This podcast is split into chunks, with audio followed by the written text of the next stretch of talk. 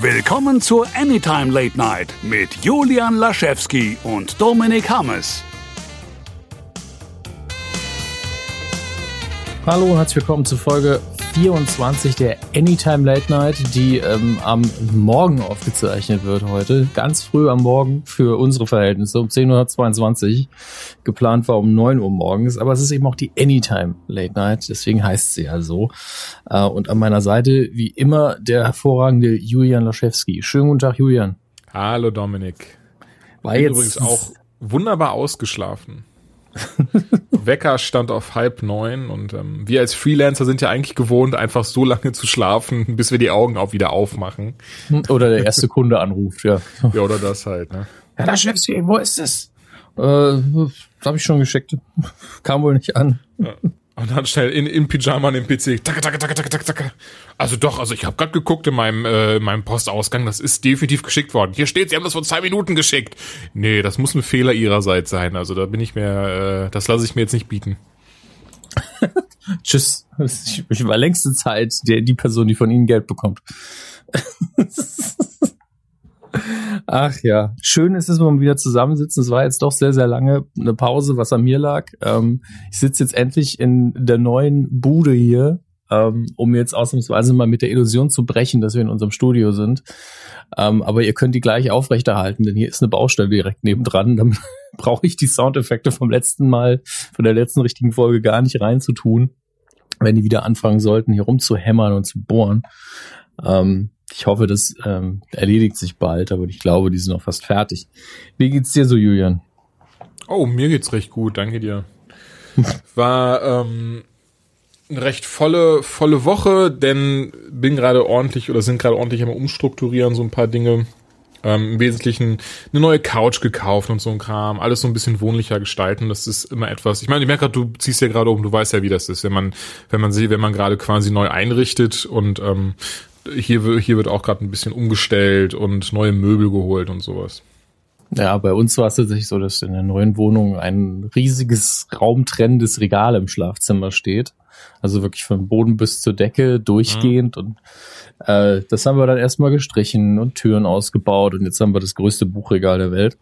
Ähm, wunderbar, also äh, für uns perfekt. Aber ja, ja, ich kenne das Gefühl nur zu gut. Vor allen Dingen äh, so Kleinigkeiten wie, hm, Gibt es bezahlbare, hübsche, bequeme Stühle? Nein, gibt es nicht. nee, das ist immer, das ist dieses, You can only choose two. Das ist wirklich. Genau das, ja. Da gibt es leider kein Venn-Diagramm oder so, was alles umfasst. Nee, das ist immer so, immer zwei. Ja. Von drei, nicht drei von drei. Das ist. Äh, Bezahlbar äh, und bequem. Porthässlich. Bezahlbar und hübsch. Voll unbequem. Hübsch genau das. Und bequem. Sauteuer. Danke. Und ich hatte die Tage was richtig krasses. Ich merke, das wollte ich eh noch auf, auf äh, Twitter oder sowas breit treten. Habe ich, hab ich noch gar nicht gemacht, weil ich mir Bilder gemacht habe. Ähm, es waren auf einmal ungefähr, wirklich ohne Übertreibung, ich tippe mal auf 1000, 1000 Bienen im Garten.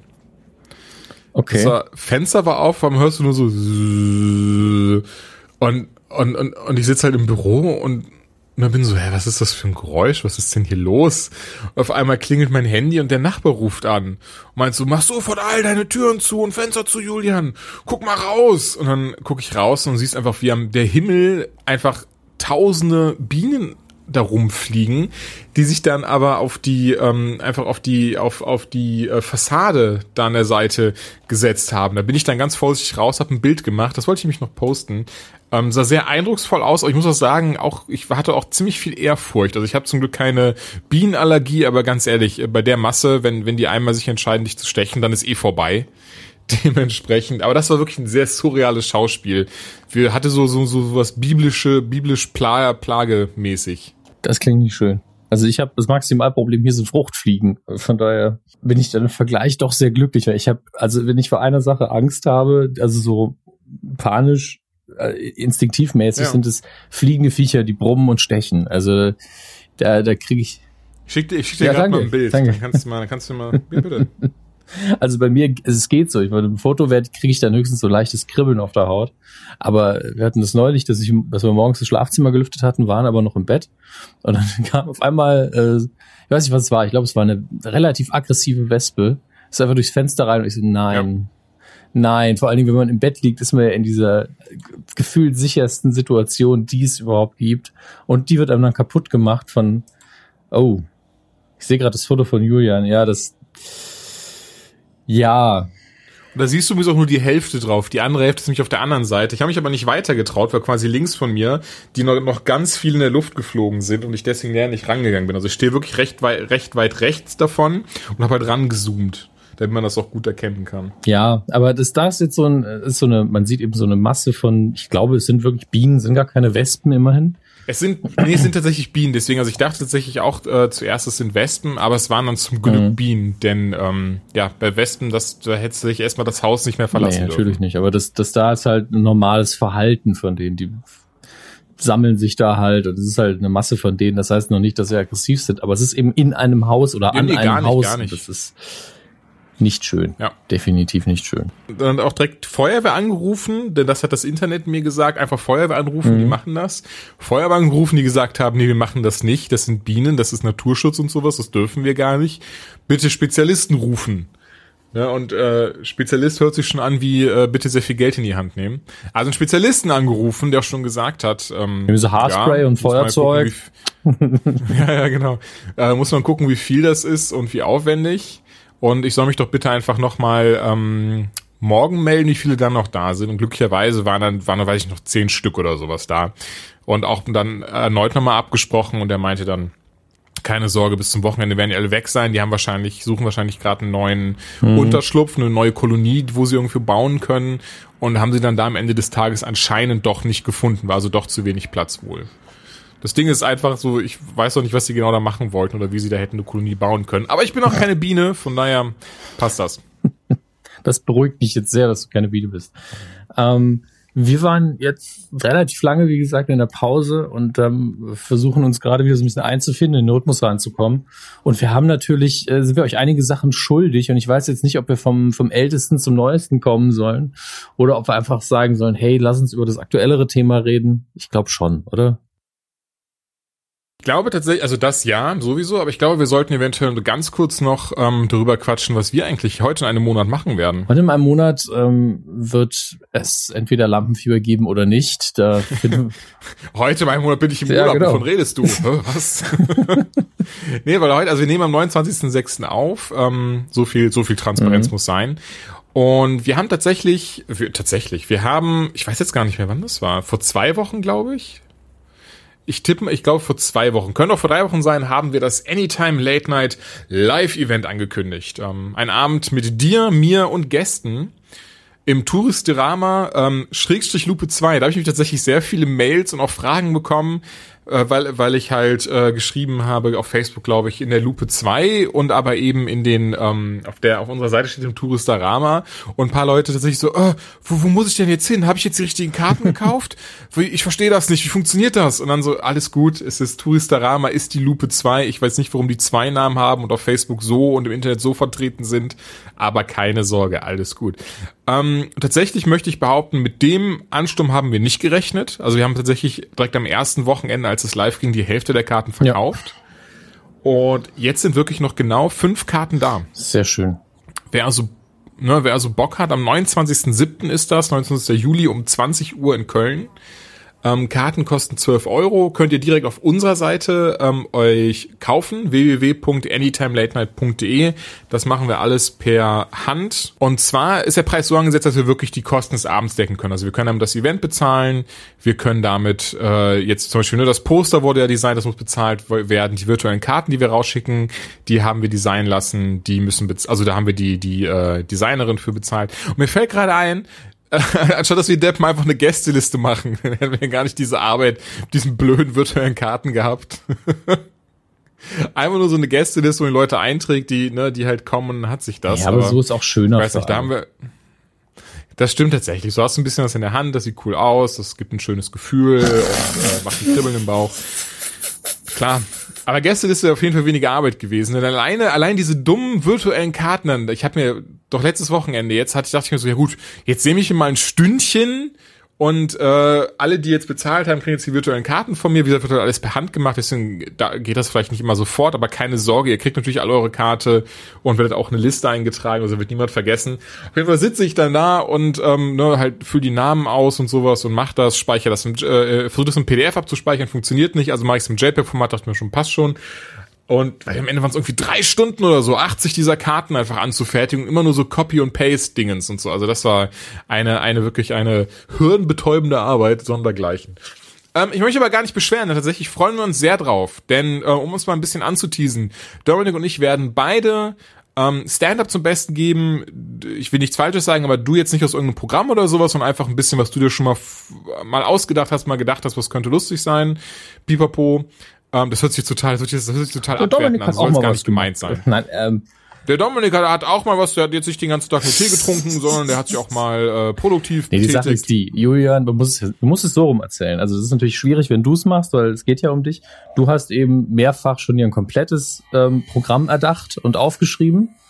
Äh, ich habe das nicht getan. Ich habe ab und zu mir mal eine Nummer überlegt. Ja, und du nimmst jetzt halt das, was du denkst, das funktioniert alleine ganz gut.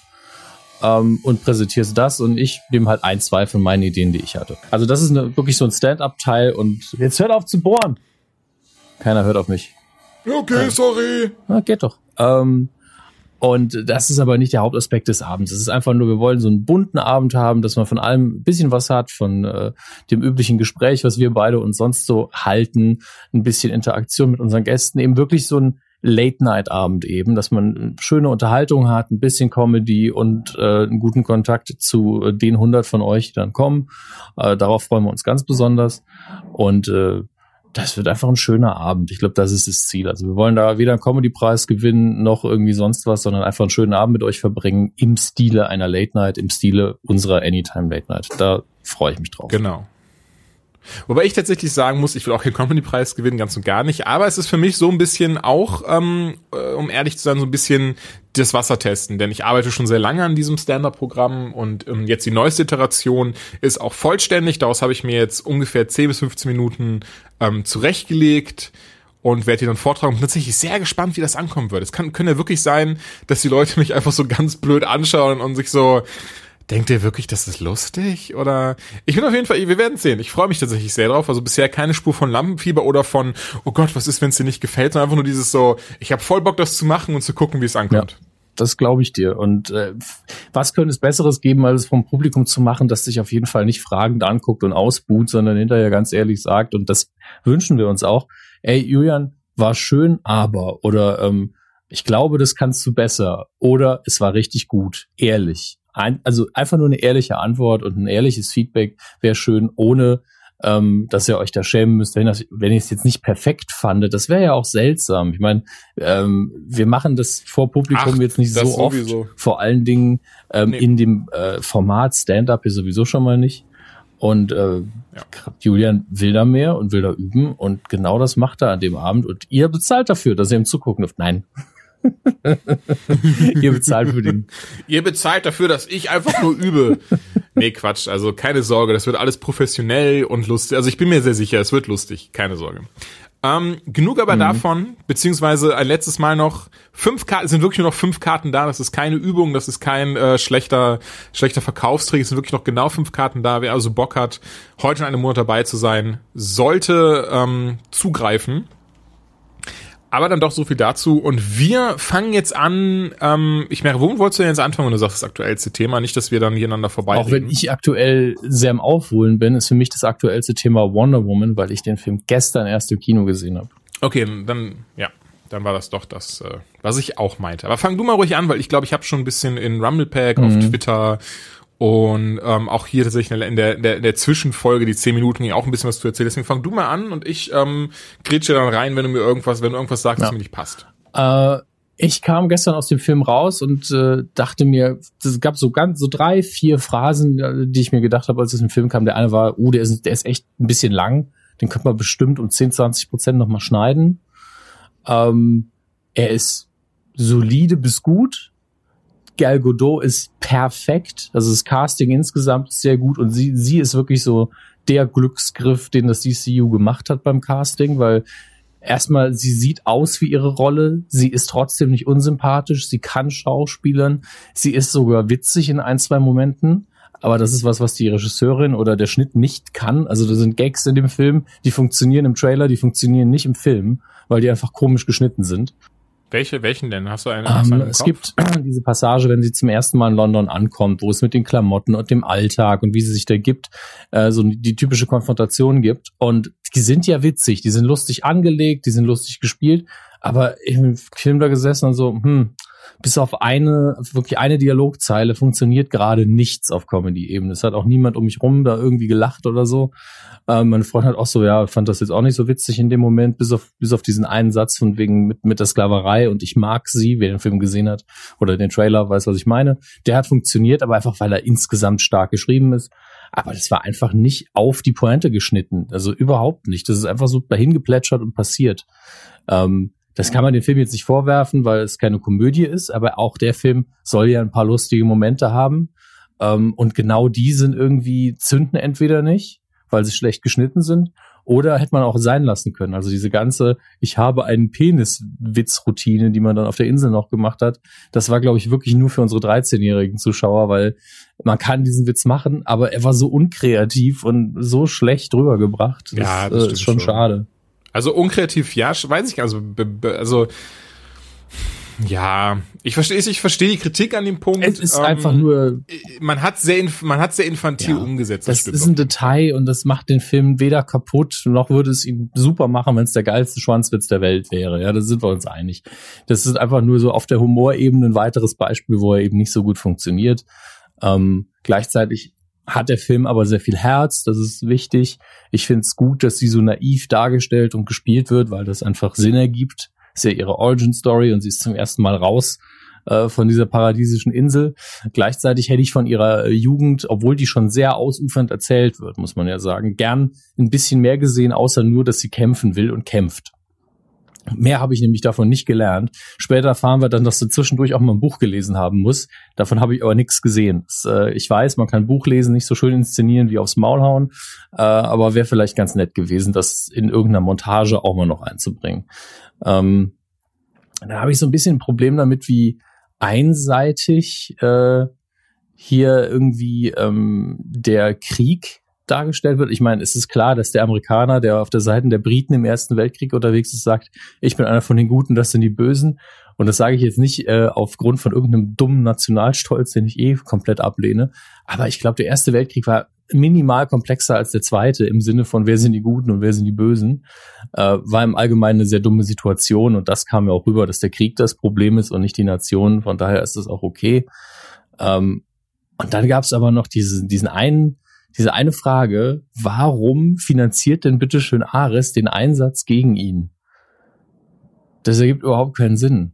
Wir sollten vielleicht sagen, dass hier so ein bisschen ja, Spoiler, ja, äh, Spoiler dabei sind. Ich äh, spoiler gerade sehr Merk viel, grade, aber wo du grad so, weil du gerade so richtig, ja, ja, ich dachte schon ganz so, hu, das ist schon hart an der nee, Grenze, nee, das, du, dieses so, nee, ist jetzt, sorry, ist mir um, auch gerade ähm, egal, können wir irgendwie textlich vielleicht noch unterbringen, dass da gespoilert wird, aber ja es gibt einfach, äh, ich habe mir ganz kurz die wahre Identität von Ares ja auch kurz gedacht und dann verschwindet diese Figur aber von der, von der Leinwand für eine gewisse Zeit. Fand ich aber trotzdem sehr gut gemacht. Den der Twist war okay, aber es ergibt keinen Sinn, dass er das finanzieren soll. Also in keinster Weise wäre dieser Plan für ihn sinnvoll. Find ja, wa warum sollte er das denn machen? Naja, im Wesentlichen, weil er einfach nur Chaos stiften möchte. Das ist ja sein Gedanke, denn sein Gedanke ist ja nicht, also insbesondere, weil er ja zu keiner Zeit dachte er, dass das ähm, Diana oder irgendwer anders ihm das hätte das Wasser ja, erreichen können. Hast du gesehen, wie er aufgetreten ist, wie selbstbewusst und von wegen, hör mal Kind, du hast gar keine nee, Chance aber, äh, gegen mich. Trotzdem lässt er sich ja auf diese ganzen Spielereien ein. Er, also jetzt wirklich komplett spoilermäßig, ich erkläre jetzt zum Teil den Plot. Ähm, diese Figur ist ja in, äh, im Parlament von Großbritannien unterwegs und möchte diesen Friedensvertrag voranbringen. Und er möchte das ja vor allen Dingen als Ares wiederum, um den Menschen zu beweisen, dass ein Waffenstillstand und ein Friede überhaupt nichts bringt, weil er schon weiß, dass was anderes passiert, ähm, was das wieder ad absurdum führen wird. Und deswegen wird er nicht funktionieren. Aber er muss erstmal beschlossen werden, damit den Leuten bewiesen wird, Waffenstillstand bringt nichts. Das ist ja sein Ziel in dem Moment. Ja. Ähm, genau. Warum ähm, möchte er dann aber einen, einen Einsatz unterstützen, der dafür sorgt, dass der Waffenstillstand funktioniert. Also das ist ja das Ziel dieses Einsatzes. Es ist ja, dass weniger Leute sterben, dass ein Gas nicht freigesetzt wird und der Waffenstillstand erstmal etabliert wird. Warum finanziert? Es ergibt einfach keinen Sinn. Null. Wenn er es nicht tut, hat er bessere Weiß Chancen. Ich ich, also ich, ich sehe das, ich sehe das nicht so so eng wie du. Also ich denke tatsächlich viel eher, dass das auch seine ähm, sein Plan hinter war, dass die eventuell alle dabei draufgehen, wenn sie das tun und sowas. Also ich denke wirklich, dass er da fest mit gerechnet hat, dass sie das nicht schaffen. Und selbst wenn sie es schaffen, wie gesagt, hast du ja gesehen, ist er selber aufgetreten und äh, war der fest, felsenfeste Überzeugung, dass er die jetzt noch alle aufhalten wird. Von daher ich, ich verstehe, was du meinst. Ähm, ich denke tatsächlich, in diesem Fall war der Plot-Device eher, um den Zuschauer noch weiter in die Irre zu führen. Das ist, weißt du, was ich meine? Das ist alles denn. Das ist, es geht nicht mal zwingend darum, was er macht, sondern dass er es einfach macht, damit der Zuschauer nicht, nicht in irgendeiner Form ähm, ihn verdächtigt, doch was im Schilde zu führen. Was übrigens bei mir dafür gesorgt hat, gerade ihn zu verdächtigen, dass er was im Schilde Ja. führt. Aber bei dir wahrscheinlich Sowieso. auch. Und dann spielt er ja immer die Verschlagenen. Auch in Harry Potter war er zwar einer von den Guten, aber er hat ja auch immer ein Geheimnis. Der hat das so ein bisschen in seinen Augen drin. Ähm, gleichzeitig muss das aber jedem klar sein, spätestens ab dem Moment, als äh, der deutsche General da diese Kapsel einsnifft, dass das nicht Ares sein kann. Also das, das war halt zu offensichtlich fast schon. Ja, das stimmt. Das, Ähm, ja, genau. Ansonsten, der Film macht Spaß. Ähm, sie haben die Amazonen super dargestellt. Wonder Woman hat eine richtig solide Origin-Story bekommen. Äh, aber ich war dann auch froh, dass ich diese Epoche hinter mir gelassen habe. Und ich war auch sehr froh, dass sie nicht gesagt haben, ja, mit dem Tod von Ares, obwohl das ja so angedeutet war, lastet jetzt weniger auf den Menschen. Denn ich habe die ganze Zeit dran denken müssen, der Zweite Weltkrieg ist, wartet quasi um die Ecke. Also ähm, irgendwie noch mal eine Schippe draufgelegt und das ohne Ares. Naja. Äh, Aber das ist tatsächlich das, was mich ein bisschen am Film störte. Wo, war- wo war sie denn jetzt im Zweiten Weltkrieg? Wieso hat sie denn da auf einmal entschieden, ja, jetzt, jetzt erstmal nicht mehr, erst wenn ich wieder im Louvre arbeite und Bruce Wayne mir das Foto schickt, dann bin ich wieder Wonder Woman. Das hat, das weiß ich nicht, das fand, hat mich tatsächlich ein bisschen Ja. gestört. das ist alles ähm, ein bisschen, bisschen seltsam. Aus ähm, feministischer Perspektive wurde der Film ja sehr viel gelobt und ich glaube in der Hauptsache aus zwei Gründen. A, es gibt ihn. Ja, also es ist eine starke Frau in der Hauptrolle. Es geht auch wirklich nur um sie. Äh, und alle anderen spielen eben eine Nebenrolle. Und B, er ist nicht scheiße. Also das ist nicht das höchste Attribut, weil der Film ist auch gut und wie gesagt, solide ist das, was man ihm mindestens un äh, unterstellen, was es unterstellen zueignen muss. Man kann ihn nicht mögen, aber er ist einfach solide gemacht.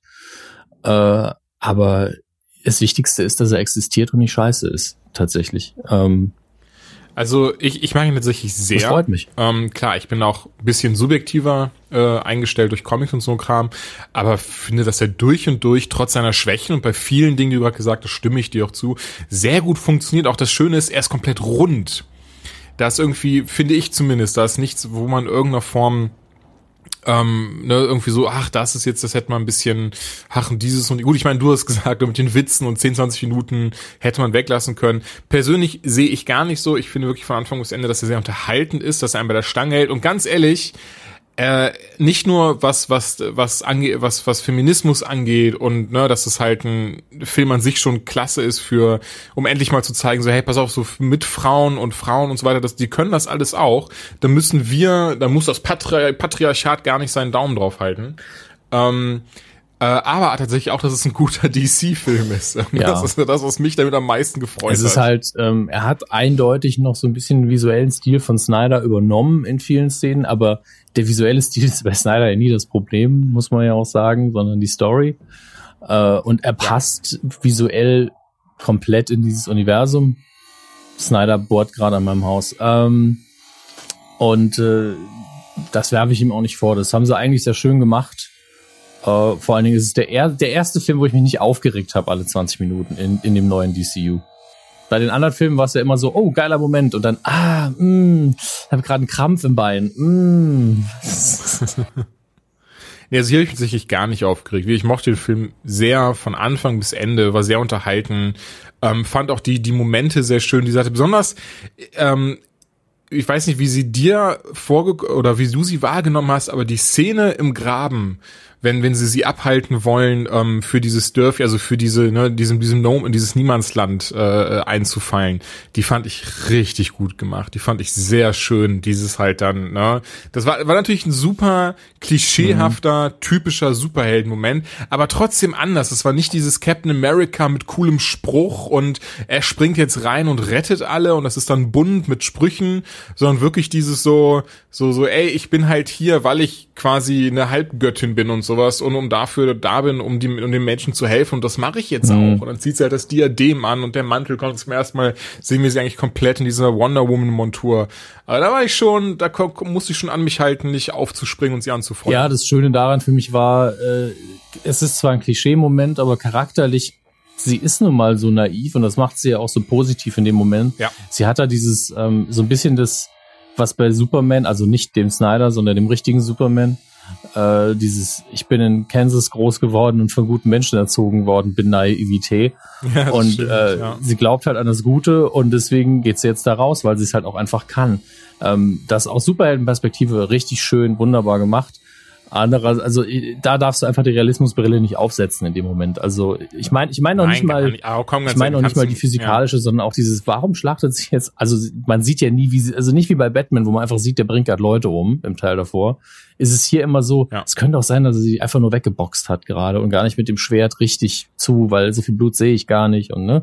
Also es wird immer so ein bisschen ambivalent gehalten, was sie da tut. Aber man hat so das Gefühl, ja. so, ja, die Deutschen schießen jetzt auf mich, deswegen schubst ich die weg. Aber die anderen schießen ja eigentlich auch auf die, naja, nicht lang drüber nachdenken, ne? Ach, das weiß ich nicht. Ich meine, ihr, ihr, du gerade, weil du dieses EWT angesprochen hast, guck mal, das Trevor, Trevor sagt ja zu ihr von wegen, uh, we are the good guys, those are the bad guys. Ich denke, das nimmt sie auch einfach, ohne es zu hinterfragen, hin, gerade wegen ihrer Blauäugigkeit.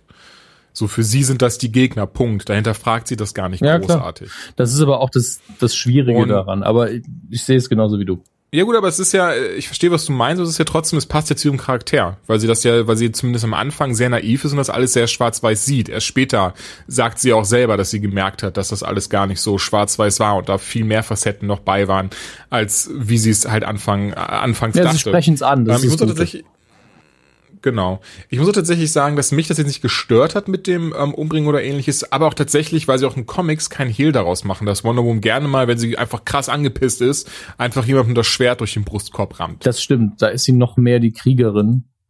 Ähm, Na, von daher finde ich das hier gerne. Und das ist halt das Ding, so das ist ja auch das, was, was mich oder von mir ist auch uns so an Batman wie Superman gestört hat. Bei Batman heißt es einfach, er bringt niemanden um. Punkt. So, das ist halt dieses, das ist so quasi Batmans goldene Regel. Wenn du einfach darauf scheißt, dann ist es halt so, ja gut, dann, hm. Aber bei Wonder Woman ist es ja, ne, das ist ja nicht ihre Regel. Es ist ja wirklich dieses so, äh, ja, wenn es halt sein muss, dann kill ich halt einen Motherfucker so. Klingt ganz wie Wonder Woman. oh. Ach ja. Aber ansonsten kann man sagen, ähm, bester DCU-Film seit äh, Seit Man of Steel, so, ja. Also Man of Steel war ja auch nicht so gut. Also der erste vom neu gebooteten DCU, der irgendwie gut ist. Das stimmt, genau. Also das wollte ich auch nochmal differenzieren, weil bisher würde ich ja sagen, so an die Nolan-Filme kommt nichts ran, auch wenn die Tim Burton-Sachen sehr gut gemacht sind. Auch wenn wir da einen mordenden Batman haben.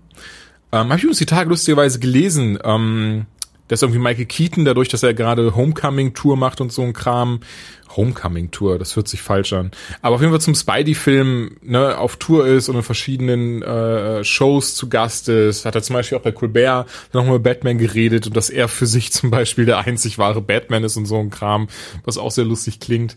Aber ähm, ja, das ist auf jeden Fall auch Keaton gesagt hat, dass er eigentlich dafür plädiert hat. Also hat Tim, Tim Burton damals gesagt in Batman Returns so, ey, pass auf, Batman bringt niemanden um, weil Keaton wohl, hat er gesagt, er ist auch mit Batman groß geworden, er hat die gelesen mhm. und sowas und hat dann dafür plädiert, dass diese Szene auch so cool sie sein mag, dass er aber niemanden in die Luft sprengt und so ein Kram. Und Burton sich wohl daraufhin nur sehr aufgeregt hätte, dass er seine, seine Vision nicht äh, in Frage stellen ja, soll. Ja, Tim Burton ist auch doof. Also ich, also ich, ich finde viele seiner Filme gut, aber ich möchte mit ihm nicht zusammenarbeiten müssen. Ja, ist halt so ein Azi-Fazi-Typ. Ne? Ähm, nee, ich fand es so interessant. Das, das, damit wollte ich alles mhm. sagen. Ist jetzt nichts, ist jetzt nichts, was newswürdig ist oder so. Ich fand es nur als Batman-Fan eben sehr interessant zu sehen, dass halt Keaton auch sagte so, eigentlich findet er es uncool, dass sein Batman da irgendwie den, den Gully runterschmeißt mit der Granate, den Typen in Flammen stehen lässt und ich glaube, das ist so, ach so und den Joker den, äh, den, den Turm da runterwirft. Ja, er hat naja. auch, äh, also der Tim Burton Batman hat einige Leute auf seinem Gewissen, das ist leider richtig. Äh, aber klar muss man differenzieren, aber ich sehe halt ähm, das Nolan-Verse halt nochmal ganz eigen. Und deswegen, äh, ja. ich meine halt der aktuelle Reboot des DCU und das ist, äh, das ist nun mal Snyder aktuell. Ich meine, ja, wobei, ich merke gerade, dann kommen wir auch, ich, oder willst du noch was zu Wonder nee. sagen? Weil ich glaube, dann können wir jetzt direkt die News übergehen. Das haben wir noch nicht angesprochen, müsste ja auch jetzt ein bisschen was her ist. Ich finde es sehr mhm. interessant. Ich bin sehr gespannt, was passieren wird. Ähm, Snyder, äh, was auch, was ich finde, sehr tragisch ist und auch sehr schade ist und auch deswegen gar nicht sagen möchte, sowas wie auch gut für den Film, aber von Snyder hat ja leider die älteste Tochter ähm, selber umgebracht wie ich so wie ich es verstanden habe und gelesen habe, wegen, wegen einer starken Depression und weil sie halt keine Auswege gesehen hat, das immer sehr, wirklich sehr schade und sehr tragisch ist, aber äh, zum, zumindest über diesen Punkt, dass man sich Hilfe suchen kann und Leute da sind, da haben wir ja schon mal ein bisschen drüber gesprochen, als wir über tote Mädchen Lügen nicht geredet haben. Deswegen möchte ich das jetzt auch gar nicht so breit treten, sondern tatsächlich viel eher darauf eingehen, dass eben jetzt der Film tatsächlich in die Hände von Joss Whedon gegeben mhm. wurde, weil Snyder jetzt doch eine Auszeit genommen hat. Er hat eigentlich gesagt, nee, ich mache das alles weiter, ich stürze mich in die Arbeit, um mich abzulenken, was wohl so gar nicht geklappt hat. Also wirklich sehr leid für ihn tut und ich hoffe, dass er da, er und seine Frau bzw. seine Familie da irgendwie ja, über früher oder später mit umgehen, umgehen können und, und dass es für die auch irgendwo weitergeht. Ähm, auf jeden Fall, Joss Whedon hat das Zepter übernommen, was ich jetzt sehr interessant finde. Sie werden Reshots im Sommer machen. Wirklich ein, zwei Monate bevor der Film in die Kinos kommen soll. Und diese Reshots sollen zwei Monate gehen. Unter anderem sollen, sollen einige, das gehen jetzt zum Beispiel Bilder durchs Netz, sollen noch mal einige Batman-Szenen neu gedreht werden. Ähm, und das Interessante ist ja, also der Justice League Film an sich hatte auch tatsächlich ungefähr zwei Monate Drehzeit. Also, ne, es ist, ich will jetzt gar nicht sagen, dass sie, also, es, ich weiß nicht, also im ersten Moment hört sich danach an, als würden sie einiges, was Snyder gemacht hat, nochmal umwerfen und komplett neu drehen. Also, Joss Whedon hat so auch das Drehbuch anscheinend, ist er, hat er nochmal Hand dran angelegt, hat ein neues Ende geschrieben anscheinend. Ähm, all das, also ich, jetzt muss ich tatsächlich sagen, nachdem ich sage, nachdem ich wirklich auch trotz, trotz Wonder Woman kei, immer noch keine Hoffnung in Justice League hatte, noch keine Erwartungen, bin ich jetzt doch relativ gespannt, was, was er daraus gemacht hat, wenn er wirklich ein neues Ende geschrieben hat, wenn er einige Szenen, auch die Batman anging, ähm, neu geschrieben hat und jetzt nochmal äh, neu gedreht wird. Gerade jetzt, war ganz ehrlich, Reshots zwei Monate, das ist schon eine ordentliche, ordentliche Zeitspanne. Das, das, das ist es. Es ist eine ordentliche Zeitspanne. Ich weiß auch nicht, was, ob Joss Whedon jetzt, weil er ja, ich glaube, äh, Batgirl bekommen hat. Vorher schon. Ja. Ob, da freue ich mich ob, richtig. Ja, ja. Ob er jetzt ja. intern einfach die, ähm, so ein bisschen die Zügel in die Hand bekommen hat, um das Universum so in, ein bisschen unter seine Fittiche zu nehmen. Aber schaden würde das nicht. Ich meine das jetzt auch nicht als Diss gegen Snyder, aber rein von, von der Erzählung her hat Whedon einfach in seiner Karriere immer wieder bewiesen, dass er mit vielen Figuren und vielen Stories und die zusammenzubringen sehr gut umgehen kann. Ähm, und es ist gefühlt so, als wäre er der Einzige, der das gemacht hat. Und äh, ich verweise jetzt ungern auf meine eigene Arbeit, aber ich habe neulich im äh, in dem Interview mit Kevin Smith, das ja bei Radio Nukular jetzt endlich online ist, hat er gemeint, dass und äh, das Schöne ist ja, dass das unseren Beobachtungen immer wieder entspricht, dass das alles, was im Moment im Fernsehen passiert, besonders eben was so Formatfernsehen angeht, Genrefernsehen bei CW und so, von Buffy inspiriert ist. Und die Scheiße hat nun mal äh, Whedon erfunden. Also der macht es einfach schon ewig. Mittlerweile werden seine Formeln überall benutzt. Ähm, auch wenn er es jetzt vielleicht nicht vom Kern rauf erfunden hat. Ich glaube, er hat einfach nur was genommen, wo er der Meinung war, das funktioniert nun mal am besten. Und äh, er ist auch der Einzige, der es bisher geschafft hat, das auf die Leinwand zu übertragen ein bisschen. Und das, obwohl andere die Vorarbeit geleistet haben. Bei äh, bei Marvel Phase 1 war es ja nicht so, dass er die ganzen Filme vorher geschrieben hätte oder so. Er hat bestimmt mal ein bisschen Input gegeben, glaube ich, bei zwei, dreien. Aber er hat ja auch geguckt, okay, hier das ist Iron Man, der ist etabliert, hier ist die Figur, die ist etabliert und das muss ich jetzt irgendwie zusammenstricken. Okay, das kriegen wir schon hin. Ähm, ich glaube, so locker hat er es nicht gesehen, äh, wenn ich mich richtig erinnere, aber er hat es einfach hinbekommen und es hat sich locker angefühlt. Ähm, und äh, wenn er jetzt bei Justice League das Ganze irgendwie sauber poliert bekommt, was da drin war, dann hat man eben gute Hoffnung, dass das DCU sich äh, zumindest auf der Leinwand jetzt mal wieder in eine vernünftige Richtung bewegt. Gerade wo mit Wonder Woman auch, also ich weiß es nicht, aber ich glaube, dass, dass Whedon auch mit Wonder Woman sehr zufrieden ist. Kann ich mir zumindest gut vorstellen, ja.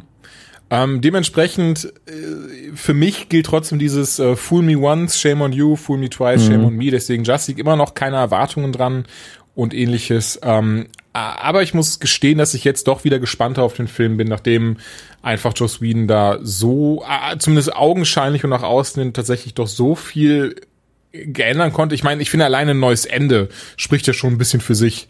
Ähm, und dass jetzt wirklich wirklich zwei Monate lang Reshots jetzt gemacht werden, unter anderem wohl einiges nochmal an Batman-Szenen. Ähm, ja, bin dementsprechend sehr gespannt, was er daraus machen wird. Das stimmt, ich auch. Ähm, aber wie gesagt, ich bin noch gespannter darauf, was hinterher ähm, die Baustelle angeht, äh, Batgirl angeht, was er damit macht. Und ähm, worauf ich am wenigsten gespannt bin, ist Aquaman. Das heißt, der wird mich wahrscheinlich positiv überraschen. Das Casting ist ja gut. Aber das ist auch die Figur, die den meisten Leuten egal ist. Von daher, die können nur gewinnen, glaube ich. Ähm, ansonsten, sollen wir da direkt mal übergehen zu einem anderen Projekt, wo man den Regisseur gewechselt hat? Sehr gerne. Nämlich äh, der Han Solo Solo-Film. Ich sage das un un unfassbar gerne, der Han Solo Solo-Film. Dort hat man zwei Regisseure gefeuert seitens Lucasfilm, die eigentlich gut sind, aber vielleicht nicht in, äh, in Sachen Star Wars was ja auch so eine größere Problematik ist. Aber es sind nämlich die Regisseure von äh, The Lego Movie und äh, was war der andere Realfilm, den sie gemacht haben? 21 Jump Street haben sie gemacht fürs Kino. Ja. Leider Gottes kann ich mir natürlich keine Namen merken. Ähm, du vielleicht schon. Äh, es ist, ich habe es gerade auch ja, nicht mehr im Kopf. Es ist ein Regie-Duo und ich hatte eigentlich noch einen Tab auf, wo, den, wo die Namen drin standen, aber ist dann eben nicht so. Auf jeden Fall wurden die beiden gefeuert, weil sie das Ganze wohl zu lustig inszeniert haben, quasi, oder zu albern. Ähm, irgendwo habe ich die Überschrift gesehen, dass genau, sie, also, dass sie Han Solo in Ace Ventura verwandelt hätten. Ähm, Genau, naja. es ist tatsächlich nicht zu lustig, was also nicht zu humoristisch, sondern wirklich zu albern, was ja nochmal was ganz anderes ist. Ne? Ja. Und ich kann mir schon vorstellen, dass das einfach der falsche Stil ist. Also ich möchte jetzt auch keinen Han Solo sehen, der ähm, irgendwie beim Millennium Falcon den Kopf aus dem Fenster streckt, weil äh, vorne die Scheibe dreckig ist. Ähm, aber ja, es ist natürlich so ein, irgendwie hat man bei Star Wars immer das Gefühl, dass da was schief läuft. Also bei ähm, Rogue One war es ja auch so, dass man dann mittendrin gemerkt hat, oh, das läuft in die falsche Richtung, wir müssen einen externen Berater dazu holen, der das Ganze dann nochmal so ein bisschen gekippt hat, aber da hat man eben niemanden feuern müssen und die beiden hier haben wahrscheinlich gesagt, nö, also äh, wir machen das so oder gar nicht und äh, jetzt ist es Ron, Ron Howard, der das Ding fertig drehen darf. Uh, und es gibt ja jetzt keinen verlässlicheren als Ron Howard. Also ich glaube, wenn man dem sagt, ja, macht es so, wie Star Wars ist, dann macht er das genau so, wie Star Wars eben ist. Und äh, das ist die Kritik, die jetzt auch immer wieder kommt, dass ähm, diese Star Wars-Formel eben auch irgendwann ausgelutscht sein könnte und Episode 7 ja in vielerlei Hinsicht ein Aufguss der alten Trilogie war, wo ich mir dann aber auch denke, Rogue One war das aber nicht. Und Episode 7 war nun mal der erste der neuen Trilogie. Man wartet vielleicht mal noch Episode 8 ab, bevor wir jetzt hier irgendwie das Haus anzünden. Also ich fand die ja auch alle nicht schlecht. Ich habe mit Rogue One ja noch am meisten Probleme von allen und ich habe kein ernsthaftes Problem mit Rogue One. Also ähm, ich meine, Lucasfilm hatte einfach ein riesen Franchise, was sie wirklich beschützen müssen. Und äh, da wäre ich auch nicht so leichtfertig. Da würde ich auch Leute entlassen, wenn die ihre Arbeit nicht so machen, wie ich das gern hätte. Ja, natürlich gerade so ein großes Franchise, da kannst du nicht einfach irgendwie mal so, ja, wir drücken jetzt mal ein Auge zu oder das passt schon oder sowas sagen. Nee, du musst wirklich, wie viele Leute da wahrscheinlich ihre schützende Hand drüber halten und, ne, und dann wirklich darauf achten, dass es eben kein Mumpitz wird, weil das ist wirklich ein riesengroßes Franchise, an dem so viel dran hängt. Weil, und selbst die, selbst die neue Trilogie, bei der wir, glaube ich, beide in etwa dieselbe Meinung zu haben, sind an sich alleinstehend keine schlechten Filme. Sie passen halt zumindest nicht in diese ganze Tonalität rein äh, des Universums, behaupte ich jetzt einfach mal, ganz, ganz vorsichtig. Ähm, ja, dementsprechend, gerade jetzt nach Episode 7, nach Rogue One, wollen sie natürlich, dass das alles so weitergeht, dass er, ähm, dass die, dass die, dass, wie sagt man, der Graph weiter nach oben geht und eben nicht irgendwie man auf einmal so dieses so, hier, ich merke gerade, ich weiß nicht, wahrscheinlich äh, wegen, weil du gerade das Interview erwähnt hast, jetzt muss ich gerade dran denken. Übrigens, ganz kurz, auch wenn das jetzt komplett, komplett rausreißt, ja. aber was ein wunderschönes Interview, Dominik. Da wollte ich noch mal kurz dich zu beglückwünschen. Ich habe es wirklich gehört mit beiden Ohren, ähm, konnte, also habe auch nichts anderes währenddessen gemacht, weil mir das, ich fand das so gut gemacht einfach, wirklich richtig, weil auch, weil ich das schön daran fand, du hast auch einfach Fragen gestellt, die ihr nicht 30 Mal am Tag bekommt und sowas, und du bist wirklich auch ne, darauf eingegangen, von wegen, hast auch noch Clerks 3 gefragt, was da jetzt mit geschehen ist, und das fand ich alles super. Also wirklich unbedingt anhören, Leute, war, war, ähm, jetzt ist, kommt, ist gerade die neue Folge von Radio Nukular rausgekommen mit Alien, ich weiß auch nicht, wie sie heißt, und davor gab es auf jeden Fall das Interview, ähm, anhören. War wirklich sehr, sehr schön. Auf jeden Fall hatte da eben, äh, ähm, gibt's diese, diese Kevin Smith-Gleichung von wegen, dass er Will Smith in ähm, Jersey Girl hatte und dann eben diese, äh, dieses, ne, von wegen, wenn Will Smith sich seinen, seinen, seinen Money Graph anschaut. Und dann eben, dann eben der Punkt mit Jersey Girl kommt, wo es einfach komplett in den Boden geht. so, und genau das will Star Wars, äh, will, will das Star Wars Franchise natürlich nicht haben. Und dementsprechend gucken sie da wirklich mit Argus-Augen drauf und achten wirklich, ähm, dass es auch was Gutes wird. Und das ist, das ist, denke ich, auch nochmal ein großer Unterschied zu, zum DC-Universum oder zumindest war bis zu Wonder Woman Unterschied, weil DC, ne, gerade Warner Brothers haben ja gesagt, so, ja, das muss halt Geld machen, wir brauchen Geld. Genau wie Sony mit Spider-Man, die wollen einfach nur Geld machen. Die hat, da hat wirklich nichts damit zu tun, dass das Quellmaterial äh, mit Respekt behandelt wird und die gucken, dass es in irgendeiner Form eine Umsetzung ist, die Fans gefällt. Und hier ist es eben nicht der Fall. Hier, klar, die wollen Geld machen und die wissen, dass sie unfassbar viel Geld machen werden, aber allen voran, wenn die Filme gut werden und dementsprechend müssen sie dann eben äh, den Stecker ziehen, wenn sie, wenn man das Gefühl hat, dass das Quellmaterial wird eben nicht mit dementsprechenden Respekt behandelt. Und auf einmal hast du dann Han Solo, der, wie du schon sagtest, einfach wie Ace Ventura rüberkommt und das möchte eben niemand. Ja, also ich finde es sowohl schade, dass man das nicht irgendwie hat lösen können. Ich meine, man muss denen das ja auch so ein bisschen als Chance verkaufen und sagen, ey, ihr könnt euren ersten ernsthaften Film drehen ähm, mit der richtigen Mischung aus äh, Comedy und äh, Science-Fiction-Abenteuer. Aber wenn es nicht klappt, klappt's halt nicht. Ne?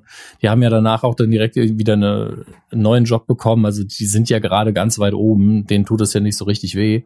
Es ist eher PR-mäßig ein Reinfall für Lucasfilm. Aber äh, im Endeffekt entscheidet, was für ein Film du dabei rumkommt und wenn der mir gefällt, dann ist mir das alles irgendwie egal. Ähm, und dann war es auch die richtige Entscheidung. Gibt auch tatsächlich schon erste äh, Plot-Details oder beziehungsweise Hinweise auf den Plot. Ähm, denn anscheinend hat Lawrence Kester, das ist ja der, der Drehbuchautor, mhm.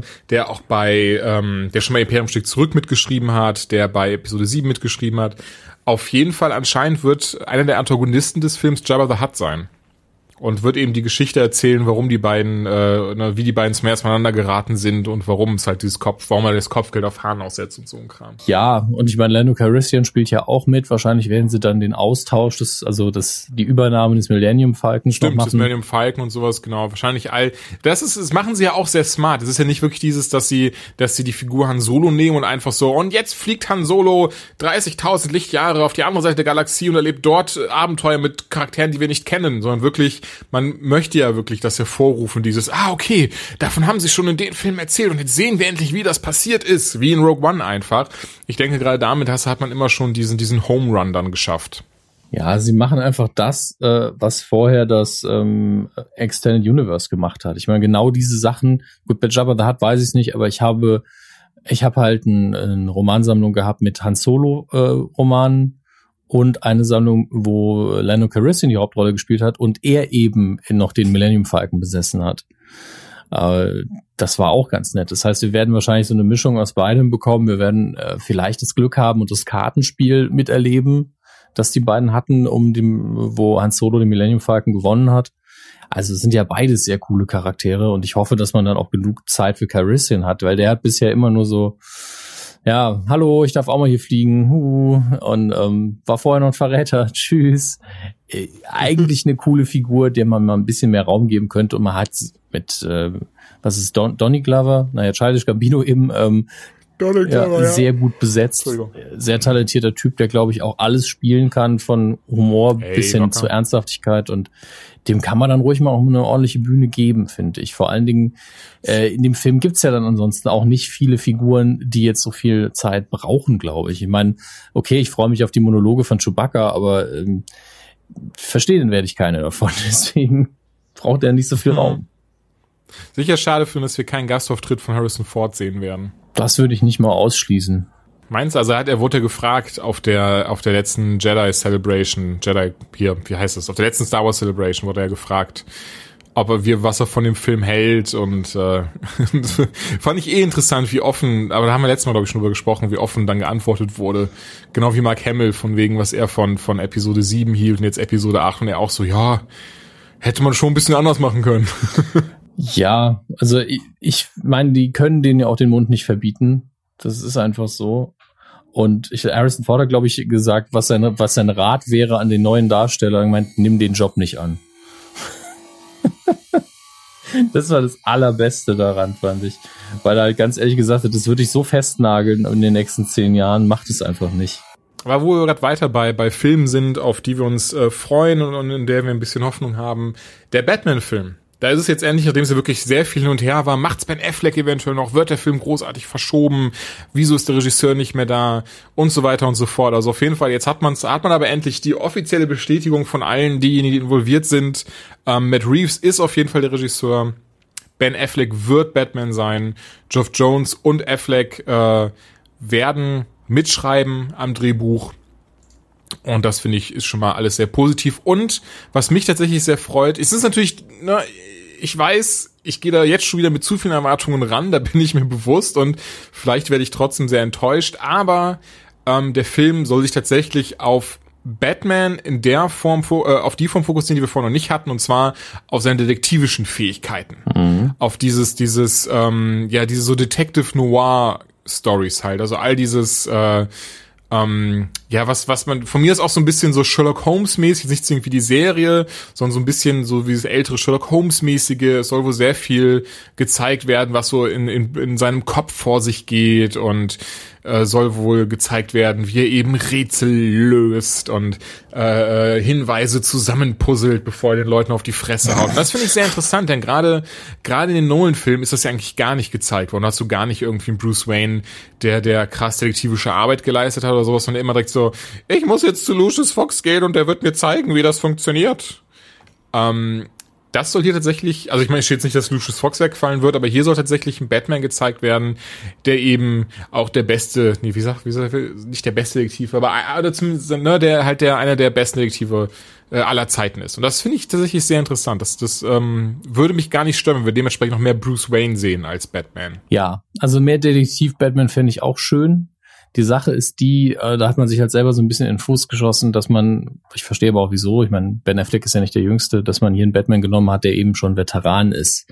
Und äh, ich habe also die Sache ist die, ich würde immer noch gern die ersten paar Jahre Batman sehen. Ich bin auch immer noch der Meinung, dass man das vielleicht in, in die äh, CW-Reihe einbauen kann, dass Batman irgendwie fünf Jahre aktiv ist und er immer noch so eine Art Legende ist, weil niemand weiß, ob es ihn wirklich gibt.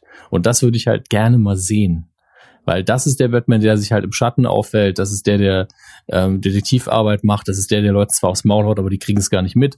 Und ähm, der Batman, den wir hier immer zu sehen kriegen, ist ja schon der, wo jeder weiß, den gibt's. Der haut aufs Maul und er hat einen Freund, der fliegt einfach durch die Gegend. Ähm, deswegen ähm, mir fehlt das so ein bisschen und es ist immer fraglich, wie man das glaubwürdig umsetzen kann, dass er jetzt hier nur der Detektiv ist, in Anführungsstrichen nur. Ähm, aber ich freue mich trotzdem drauf, dass man es versucht. Das wird schon ganz nett, glaube ich. Ach, das denke ich. Also ich hoffe es auf jeden Fall auch, ja. Ob es jetzt wirklich so wird, ähm, mal schauen. Hast du noch irgendwie was an, an ähm, News? Äh, wir haben noch einiges Kleines an News auf jeden Fall. Ähm, aber ich weiß nicht, wie viel davon wir jetzt machen müssten. Ansonsten sollten wir, glaube ich, CW nochmal abschließen. Ja, also deswegen, deswegen frage ich also ganz kurz noch, Deadpool 2 hat angefangen zu drehen, was ich sehr cool finde, hat ein ähm, Setfoto gepostet mit dem ähm, Casting einer, äh, ich hab's, hab's hier offen, jetzt finde ich den Namen auf die Schnelle nicht, unangenehm. Auf jeden Fall ähm, mit, mit einer bekannteren Schauspielerin, weil man noch nicht weiß, wen sie spielen wird.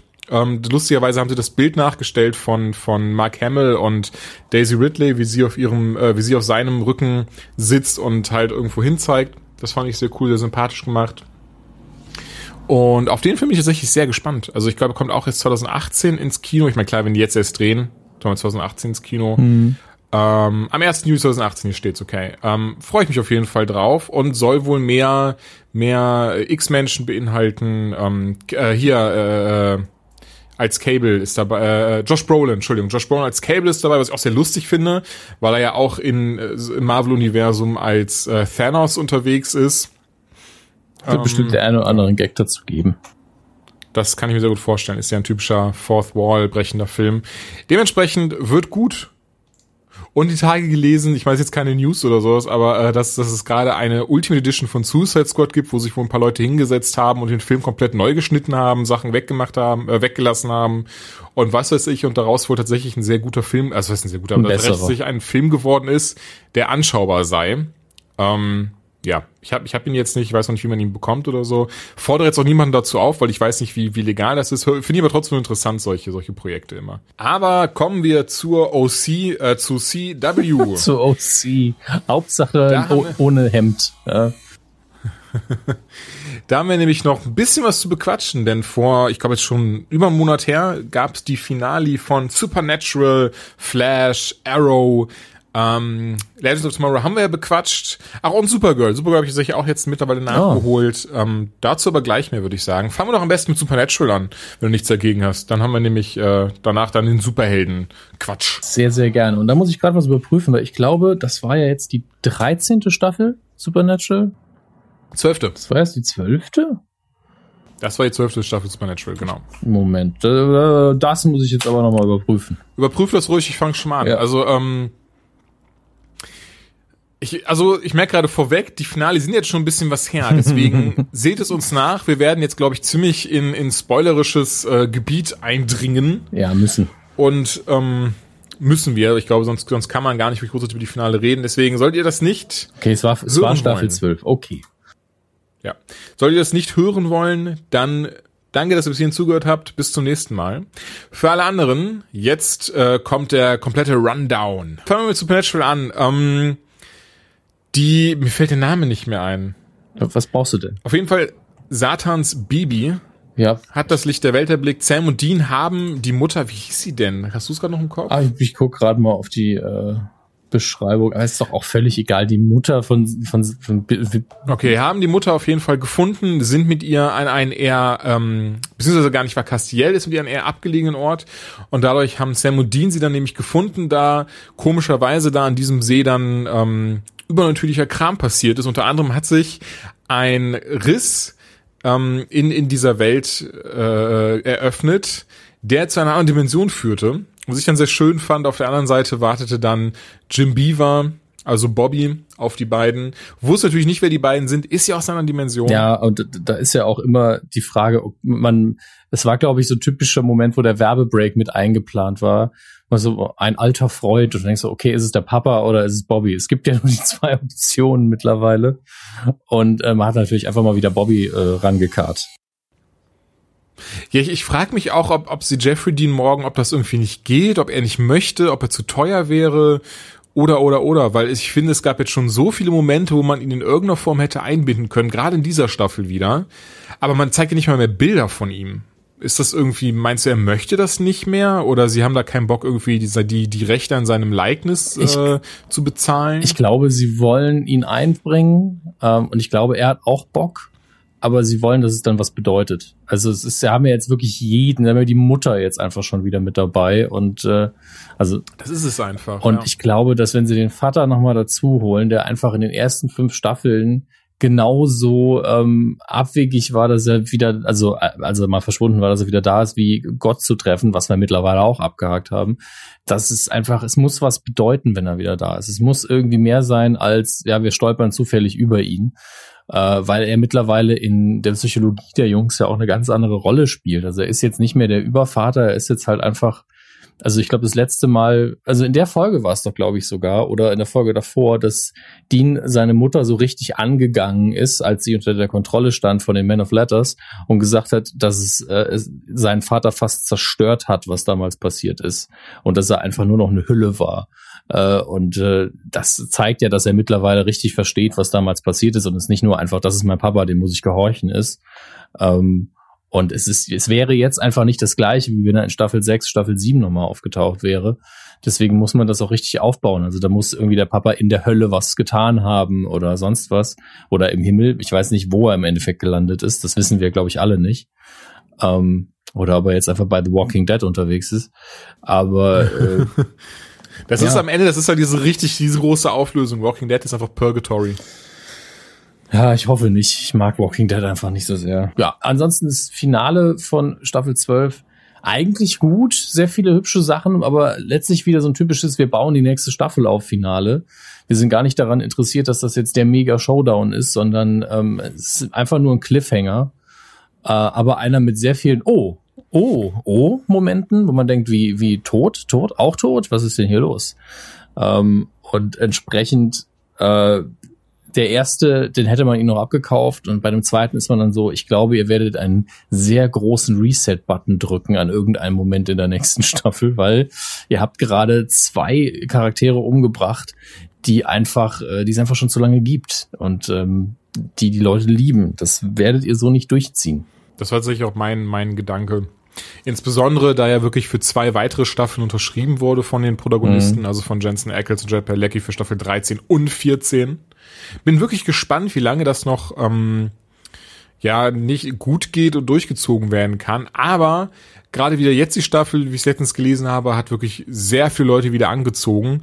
Und ich denke nicht, nicht grundlos, denn ich fand sie wirklich durch die Bank weg gut gestaltet, unterhaltend, kam nicht Hanebüch drüber. Die Story war auch sehr gut. Das Einzige, woran ich mich wirklich so richtig satt gesehen habe, ist mittlerweile Lucifer. Also irgendwie, ich weiß nicht, den, den, den Typen hätten sie irgendwie so langsam mal im Käfig lassen können. Ja.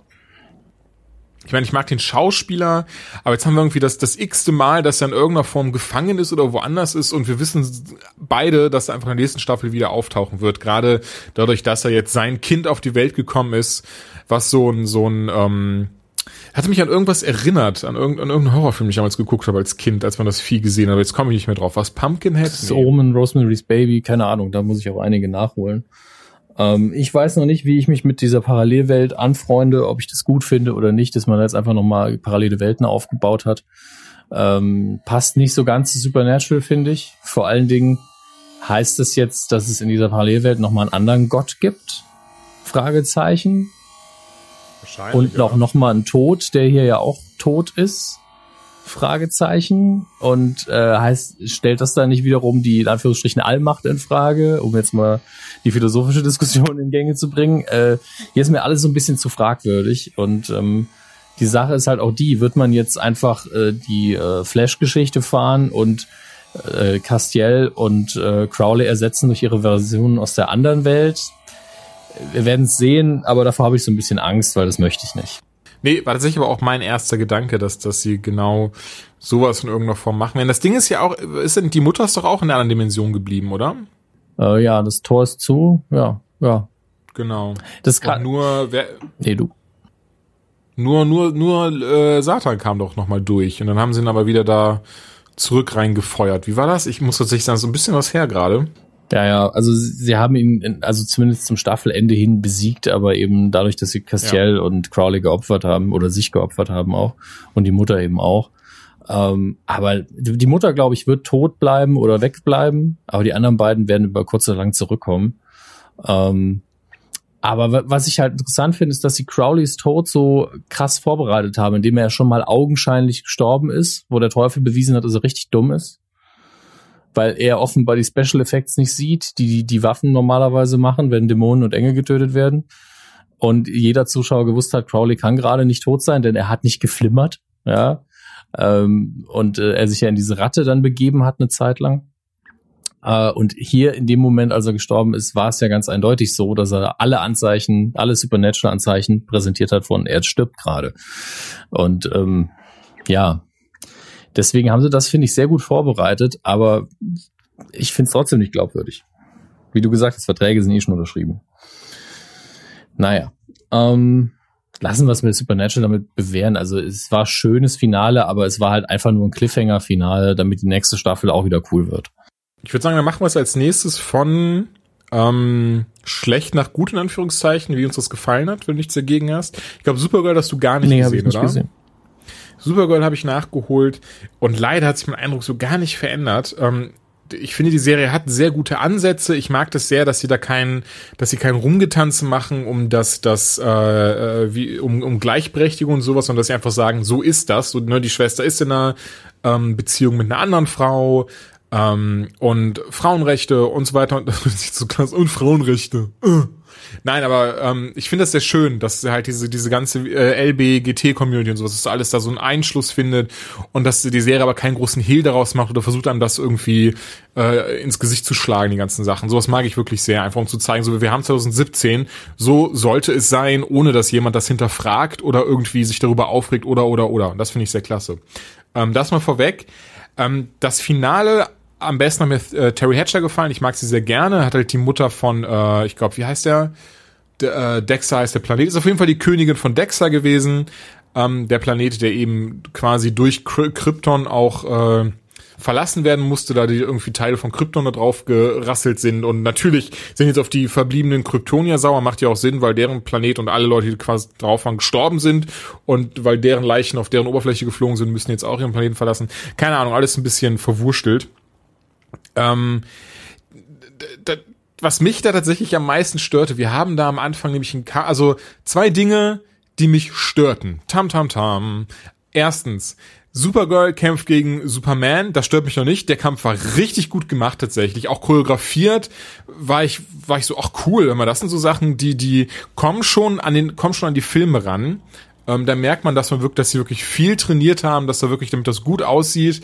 Ähm, hatte dann sehr unbefriedigendes Ende dieser Kampf meines Erachtens nach und Kara besiegt eben dann ähm, äh, Karl L.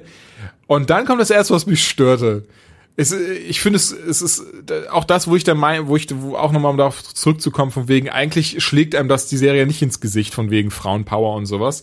Aber hier hat man dann danach eine Konversation zwischen den beiden, wo, wo die Kara dann sagte so, ach, äh, krass, äh, Karl L., wär, wärst du nicht unter der Kontrolle gewesen, hättest du mich mit links fertig gemacht, worauf dann, worauf Superman dann sagt, nein, Kara, du bist anscheinend stärker als ich geworden. Boah, wie krass ist das denn? Und ich sitze also und denke mir so, ach, nee. Das, nee, ach Leute, warum denn? Warum muss man das denn? Warum muss man denn Warum muss man so das überhaupt diskutieren?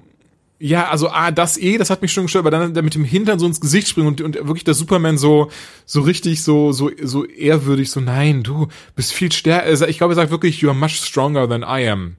Und das war dann so aber das macht doch gar keinen Sinn. Und jetzt nicht, weil sie eine Frau ist, sondern einfach, weil sie nicht so lange auf dieser Erde ist und weil auch einfach äh, Superman noch mal um einiges stärker als sie ist. Auch so, ne, so wird nicht nur in den Comics, sondern eigentlich auch in der Serie immer wieder mal gesagt, der er schon viel länger dem Sonnenlicht ausgesetzt ist und dieses und jenes und das Training hat und keine Ahnung. Das war so ein bisschen, ich fand das sehr befremdlich und sehr unpassend an der Stelle. Das zweite, was mich störte, ist danach der Kampf, der zwischen Supergirl und eben der ähm, der Königin von Dexter stattfand. Die wollten ja die Erde dann einnehmen, um für ihre eigenen Leute ähm, den, den, den, den Planet bewohnbar zu machen und auch deswegen die Atmosphäre der ändern und bla bla bla bla, den ganzen Firlefanz halt. Und dann kämpfen die beiden gegeneinander und nachdem du gerade diesen Superman-Supergirl-Kampf hast, der wirklich gut choreografiert war, hast du einfach eine ziemliche Shitshow, die so ein bisschen an das Finale von Arrow Staffel 4 erinnert, wenn er gegen Damien Dark kämpft. Dass so der eine schlägt mal zu, dann schlägt mal die andere zu, dann wird sich mal vorsichtig weggeduckt. Das war dann so, ja, okay, macht schon Sinn, so Terry Hatcher ist nicht mehr die Jüngste und so ein Kram. Ähm, aber sie soll noch mal stärker als Supergirl sein und wie wir gerade erfahren haben, ist Supergirl stärker als Superman und irgendwie macht das hier alles keinen Sinn. Ich weiß nicht, ich muss, ich finde es sehr schade. Ich finde, ich habe so das Gefühl, dass sie, dass sie nicht mal andersweise das rausholen aus der Serie, was sie rausholen könnten und ähm, stehen sich dabei selber im Weg, weil sie einfach versuchen immer so, dass Supergirl muss so richtig schön shiny und ja eben die, wie die Pfadfinderin rüberkommen und ganz toll und und, und dann, weiß ich nicht, dann kommt halt irgendwie mal was Halbgares bei rum. Auf jeden Fall, wie gesagt, ich habe die Folgen oder fast alle, ich glaube, ich, glaub, ich habe die letzten fünf nachgeholt. Ähm, ja, keine Ahnung, wirklich warm werde ich mit Supergirl leider so gar nicht. Auch wenn mir tatsächlich Melissa Benoit, finde ich, sehr gut gecastet ist, auch die, die Figur der, Kara, die sie macht, auch super. Ähm, aber irgendwie am Drehbuch scheitert es gerade sehr krass. Ja, das stimmt wohl. Also so ging es mir immer. Äh, aber es ist einfach gut, dass es die Sendung gibt. Aber wir können nicht immer auf diesem, es ist gut, dass es die Sendung gibt und sie ist nicht scheiße, wie bei Wonder Woman auch uns ausruhen. Ich denke, das könnte auch noch ein Stück besser werden. Und äh, Supergirl hatte auch Momente, die richtig gut waren. So ist es nicht. Es ist einfach nur eine schwache Staffel und ähm, gucken wir einfach mal. Es wird bestimmt noch wieder besser. Je weiter man sich vor diesem ähm, krassen Kitsch entfernt, desto besser vielleicht. Ich glaube, die, die Sendung, die es am besten gemacht hat, was Kitsch angeht, ist die, über die wir jetzt auch noch reden müssen, nämlich Flash. Ähm, und ich glaube, das ist das Finale, das wir dann noch als nächstes machen, oder? Ja. Da bin ich auch gespannt drauf. Also bei Flash ist es so, dass ich auch viel vom Ende schon wieder vergessen habe, aber es ähm, war auf jeden Fall die lange ersehnte Auseinandersetzung mit, mit Scimitar, äh, die passiert ist. Oder? Oder war das eine Folge davor schon? Nee, das war richtig. Also wir haben, haben jetzt wirklich die, die Auseinandersetzung mit Savitar. Ähm, insbesondere hatte die Folge gute Momente. Also A, vorweg, was wir dann schon, also wir haben es, wir haben ja die vorletzte Folge, da haben wir unsere Theorien davor rausgehauen, der Anytime Late Night 23 war es dann, ähm, lagen nicht ganz richtig haben lustigerweise danach nochmal drüber gesprochen und waren dann so dieses Moment, wir haben gar nicht das und das erwähnt. Und dann fiel uns ein, ja, aber eigentlich ne, macht es ja ziemlich viel Sinn, dass das gerade das äh, äh, in der vorletzten Folge dass ja dieser Gestaltenwandel nochmal gezeigt wurde von Harrison Wells und dann klar war, okay, so das ist halt nicht Iris, sondern das ist Harrison Wells, der sich da gerade ähm, opfert für das Ganze. Im Finale wird das dann aufgeklärt. Ähm, fand ich auch gut gemacht, allen voran wegen Tom Caverna, der wirklich wunderbar schauspielern kann. Also egal, ob er HR, Harrison Wells oder Iris spielt, ähm, alle drei macht er ausgezeichnet.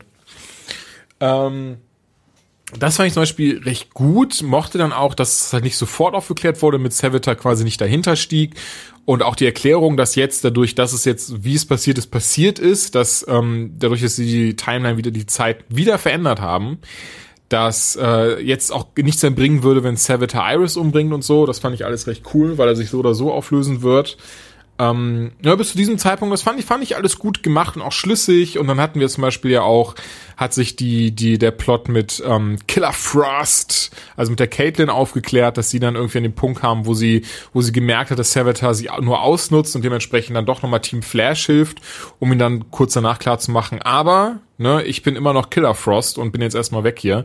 Fand ich auch sehr cool. Dementsprechend hat man ja auch Tracy, die jetzt äh, der, der neue Teil von Team Flash ist. Ich bin gespannt, ob sie in Staffel 4 aus Killer Frost einen Antagonisten machen werden und, und, und inwieweit sie nochmal auftreten wird. Ich kann mir vorstellen, dass sie jetzt dadurch kein Regular mehr ist, sondern noch ein paar Folgen zu sehen sein wird. Wird sich zeigen. Ich muss tatsächlich hier äh, in dieser Staffel leider so dieser Gesamteindruck von mir, es hatte zu viel ähm, Soap Opera teilweise, zu viele ähm, nicht mal zwingend will they won't they, aber zu viel zu viel Kitsch und irgendwie zu viele Sachen, die mich eigentlich von der Hauptstory abgelenkt haben, zu oft, dass Flash einfach zum x Mal denselben Fehler macht. Er ist der schnellste Kerl auf der Welt, natürlich nach Savitar, nach Zoom, nach Reverse Flash, nach Kid Flash, aber er ist halt der schnellste äh, Mann auf der Welt und macht immer noch so viele dumme Fehler, auch im Kampf gegen Savitar, der damit aufhört, dass, dass Iris tatsächlich den bösen Barry erschießt, ähm, was auch nur dadurch passieren kann, dass Flash vor allem, nachdem er dachte, der Kampf ist vorbei, einfach geht. Also tatsächlich geht, nicht läuft, nicht seine Kräfte nutzt, sondern geht und dann Savitar hinterher rennt. Und ich weiß es nicht, ich finde ich finde es immer so, besonders weil ich mittlerweile auch die Flash Comics wieder regelmäßig lese, stört mich das tierisch, weil der Flash jetzt in den Comics einfach dadurch, dass er diese Kräfte hat und immer so hibbelig ist, es nicht mal schafft, wenn er nicht sein Kostüm an hat, dann dann quasi nicht nicht wie bescheuert alles total schnell zu machen und irgendwie mit seinem Bein äh, in Lichtgeschwindigkeit zu wippen und so ein Zeug. Ähm, jetzt muss ich wirklich sagen, die zweite Staffel hat mir um einiges besser gefallen als die jetzige Staffel. Ähm, und war, fand auch das Ende, ich fand es wieder gut gemacht, dass es halt, weil ich hatte die ganze Zeit das Gefühl, es, es läuft darauf hinaus auf dieses so, ja Barry, du hast wie immer Scheiße gebaut, aber alle anderen haben es für dich ausgebadet und haben sich für dich geopfert, also keine Sorge, das wird schon. Nee, sie haben tatsächlich das Ende aus der Infinite Crisis genommen, mehr oder weniger aus den Comics und haben gesagt, okay, pass auf Flash, du hast Mist gebaut und du bist jetzt auch der Einzige, der das in irgendeiner Form wieder richtig stellen kann. Dementsprechend äh, hat sich Barry geopfert, ist in die Speedforce gegangen, damit sie eben wieder ausgeglichen ist. Das ist übrigens ein Thema, was auch in den Comics schon etwas auf, auf, ausge, aufgegriffen wurde. Mann, ähm, zum Beispiel in Out of Time, das da haben wir letztens mal drüber gesprochen, weil das da tatsächlich auch die äh, äh, ähm, die Motivation, nicht die Motivation äh, für für Savita herkam, die oh, wie heißt es Dominik? Nicht Motivation, wenn die die die Inspiration. Dankeschön. Wow. Die Inspiration für Savitar kam aus Out, of Time her, wo halt auch dann einer zurück in die Speedforce musste, damit sie eben ausgeglichen ist. Ähm, ich behaupte trotzdem, was ich sehr schade finde, dass wir einfach, dass wir den Status quo der ersten oder zweiten Staffel sehen werden am Anfang der vierten Staffel. Wesentlich, dass Iris hat irgendjemand anderen kennengelernt, alle sind mit ihrem Leben weitergekommen und Flash taucht aber wieder auf. Was natürlich was Gutes ist, aber ich behaupte, dass wir auch keinen Kid Flash als neuen Flash sehen werden. Und das war ja das, was aus der Infinite Crisis hervorkam, dass eben Wally West dann ähm, den Mantel äh, der, oder das Kostüm des Flash anzog und der neue Flash war. Hier be bezweifle ich, dass das der Fall sein wird. Ähm, ich denke einfach allein wegen Grant Gustin und sowas, dass sie da nicht ihren Star in irgendeiner Form ein paar Folgen fehlen lassen werden, sondern ich, ich wird wahrscheinlich ein Jahr später sein oder so. Und für Flash kann gut sein, dass in der Speedforce noch ein paar Jahre mehr vergangen sind oder dass ihm das wie eine Ewigkeit wirklich vorkam und er erstmal wieder mit dem Ganzen klarkommen muss. Kann mir auch gut vorstellen, dass sie hoffentlich eigentlich an diesem Punkt kommen, wo sie sagen, so ja, aber dadurch, dass er in der Speedforce war, ist er jetzt wirklich der schnellste Mann auf der Welt. Alleine, weil sie gesagt haben, dass es ja einen Antagonisten geben wird in der vierten Staffel, der rein gar nichts mit Speed zu tun haben wird. Ähm, wird sich zeigen, so muss ich sagen, fand ich das Finale okay. Es hatte gute Momente, wie gesagt, die Szene mit Killer Frost, ähm, dass er am Ende für den Scheiß, den er gemacht hat, dann auch quasi sich opfern musste. Äh, oder aber auch ähm, die, die, ne, die, die, die Savitors, ne, dass Savita erstmal, also dass der Barry versucht hat, Savita so mit ihm zu reden, von wegen zu sagen, so, hey, pass auf, so, wir werden dir helfen und ne, du, du wirst Teil von uns sein und bla bla bla bla bla. Das fand ich schon sicherlich gut gemacht und fand den Ansatz auch sehr gut. Aber so ultimativ, wie es aufgelöst wurde, fand ich doch, blies ein bisschen zu wünschen übrig. Ja, das stimmt leider. Also es ist irgendwie so ein halbherziges Ding gewesen und ich mag es einfach nicht, wenn ein Staffelfinale mich zurücklässt mit nach dem Motto, ah, ich weiß erst im September, wie ich das fand. Und so geht's mir ja mit Supernatural auch so ein bisschen. Äh, und im Allgemeinen war das als sehr unbefriedigend dafür, dass man eigentlich die ganze Staffel darauf hingeteased worden ist. Ne? Ja, das stimmt schon. Besonders, ich finde, man hätte es anders und auch größer aufziehen können. Besonders, ich war noch diesen Plot-Device, dass du dieses, so ja, Cisco, du machst mir jetzt diese, diese Kanone, die dafür sorgt, dass ich irgendwie in tausend Teile gesplittet werde und dann überall hinrennen kann und mich keiner einfangen kann. So davon ab, dass sie schon bei Legends of Tomorrow was ähnliches gemacht haben mit dem Reverse Flash. Ähm, ganz ehrlich, ich weiß, diese Show fußt nicht in der Realität und da wird halt von wegen, ja, aber Speed Force. Und damit haben, hat man es dann erklärt. Aber dass Cisco irgendwie eine, auf einmal eine Kanone bauen kann, die nicht nur dafür sorgt, dass Savita gefangen ist in deren Welt, nein, dass auch noch Gary, äh, Flash, äh, also hier Jay Garrick, der, der alte Flash aus, aus der Speed Force wieder befreit wird, ist so dieses so, ja, aber wieso hast du denn dann nicht sowas schon vorher für Wally gebaut und so? Das sind alles, weißt du, was ich meine? Es ist dann so dieses so, aha, da haben, das ist wirklich, wo die Drehbuchautoren wahrscheinlich da sitzen und denken so, ach scheiße, wie machen wir das denn jetzt? Ja, äh, die haben jetzt die Technologie für eine Kanone, um äh, einfach die Leute aus der Speedforce zu holen, wie sie möchten. Ah, gute Idee. Und naja. Ja, und hier wird rumgebohrt. Ist das nicht wundervoll? Obwohl, ich glaube, das, da, ich glaub, das da ist ein Flex. Ähm, lass überlegen, was haben wir noch? Da haben wir Supernatural. Arrow. Arrow haben wir noch. Arrow tatsächlich ähm, eins der besten Finale, oder? Mit Abstand. Und das, obwohl sehr viel dabei war, was ich hasse. Also es, es war mir ein zu großes Schaulaufen, vor allen Dingen von, hey, wie viele Bogenschützen haben wir eigentlich in der Sendung? Ähm, aber äh, immerhin gab es ein, zwei sehr coole Momente. Ähm, es war im weitesten Sinne recht verzweifelt. Wer hat natürlich gefehlt? Wer fehlt immer? Constantine hat gefehlt. Ach so, ich, ich war gerade bei, bei, bei, beim, beim, beim kleinen Merlin, deswegen war ich gerade. Nee, ich glaube, der kleine Merlin ist der eine, der immer, der immer tot bleiben wird, Gott sei Dank. Ja, weil er halt mittlerweile eine andere Serie hat und sowas. Ja, aber es ist auch gut so. Es gibt ja nur eine Art, wie sie den zurückholen hätten können. Und das habe ich ja in der Staffel schon mal kurz gemutmaßt, dass er irgendwie äh, unter der Haube steckt und ihn jetzt äh, umbringen will. Aber Gott sei Dank war dem ja nicht so. Aber wir wissen übrigens immer noch nicht, merke ich gerade, wer der Vigilante ist. Oder hat, nee, Doch. Prometheus hat ihn nicht umgebracht, ne? Der hat ihn aber äh, demaskiert, also der, der ist, glaube ich, auch tot, doch, ja. Das war, glaube ich, relativ ratzfatz vorbei auf einmal. Okay, war er wirklich nur einfach ein Plot-Device, um, um das ein bisschen voranzutreiben oder mal auf die falsche Fährte zu bringen. Nun gut. Ähm, ja, oder ich merke, ich hab, ich hab, mach du doch ruhig. Ähm, was ich mochte an, ähm, an dem Finale, also ganz besonders war, dass man hier so ein bisschen Full Circle gegangen ist und hat gesagt, wir gehen jetzt noch ein letztes Mal zurück zu der scheiß Insel. Also ich will, ich will jetzt nicht heraufbeschwören, vielleicht will man noch mal dahin zurückkehren, aber wir wissen ja, dass die, die Flashbacks jetzt enden. Und damit schließt sich so dieser Kreis der, der verlorenen Jahre von Oliver Queen. Gott sei Dank.